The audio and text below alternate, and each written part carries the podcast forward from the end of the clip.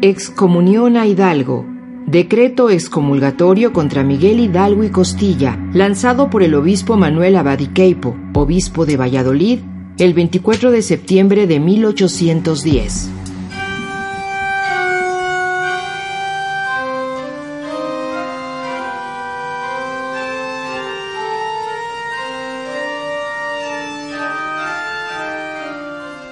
Por autoridad del Dios omnipotente, el Padre, el Hijo y el Espíritu Santo, y de los santos cánones y de la Inmaculada Virgen María, Madre nodriza de nuestro Salvador, y de las virtudes celestiales, ángeles, arcángeles, trono, demonios, papas, querubines y serafines, de todos los santos patriarcas y profetas, y de los apóstoles y evangelistas, y de los santos inocentes, quienes a la vista del Santo Cordero se encuentran dignos de cantar la nueva canción, y de los santos mártires y santos confesores, y de las santas vírgenes, y de los santos juntamente con todos los santos y electos de Dios, sea condenado Miguel Hidalgo y Costilla, excura del pueblo de Dolores.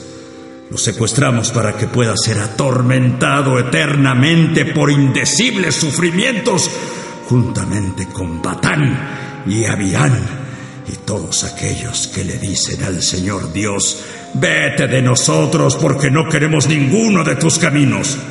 Y así como el fuego es extinguido por el agua, que se aparte de la luz para siempre jamás que el Hijo, quien sufrió por nosotros, lo maldiga. Que el Espíritu Santo que nos fue dado a nosotros en el bautismo, lo maldiga.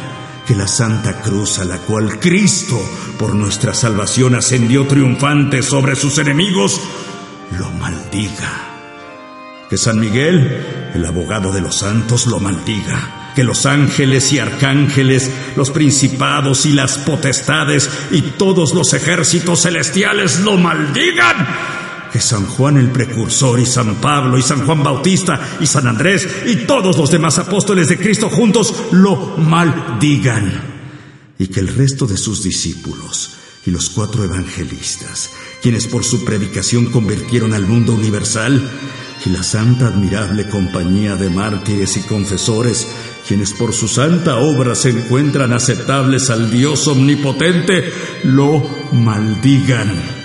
Que el Cristo de la Santa Virgen lo condene.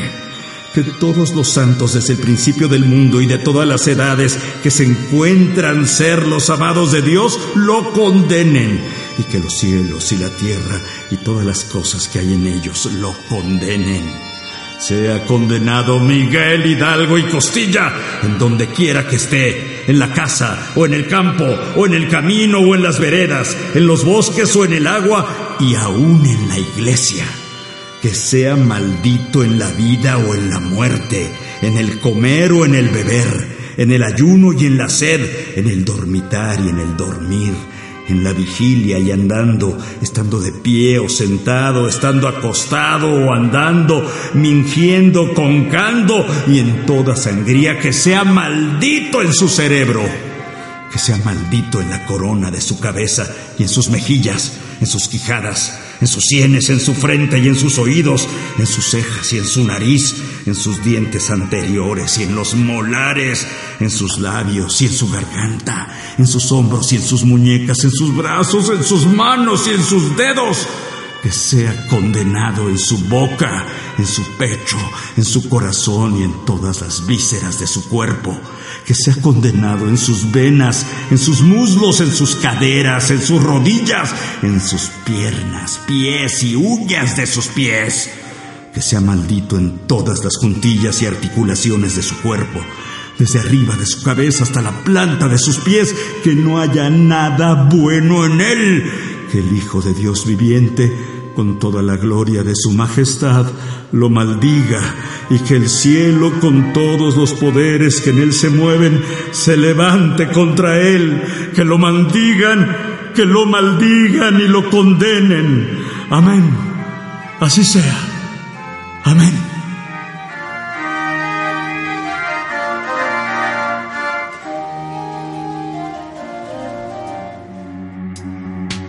El arzobispo de México, don Javier de Lizana y Beaumont, la hizo suya el día 11 de octubre de 1810 y ordenó se hiciera extensiva a todo aquel que hablara con Hidalgo.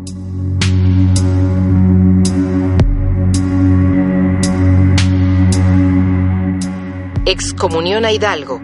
Decreto excomulgatorio contra Miguel Hidalgo y Costilla, lanzado por el obispo Manuel Abad y Queipo, obispo de Valladolid, el 24 de septiembre de 1810.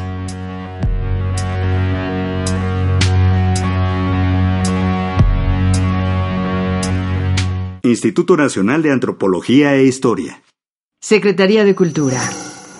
Gobierno de México.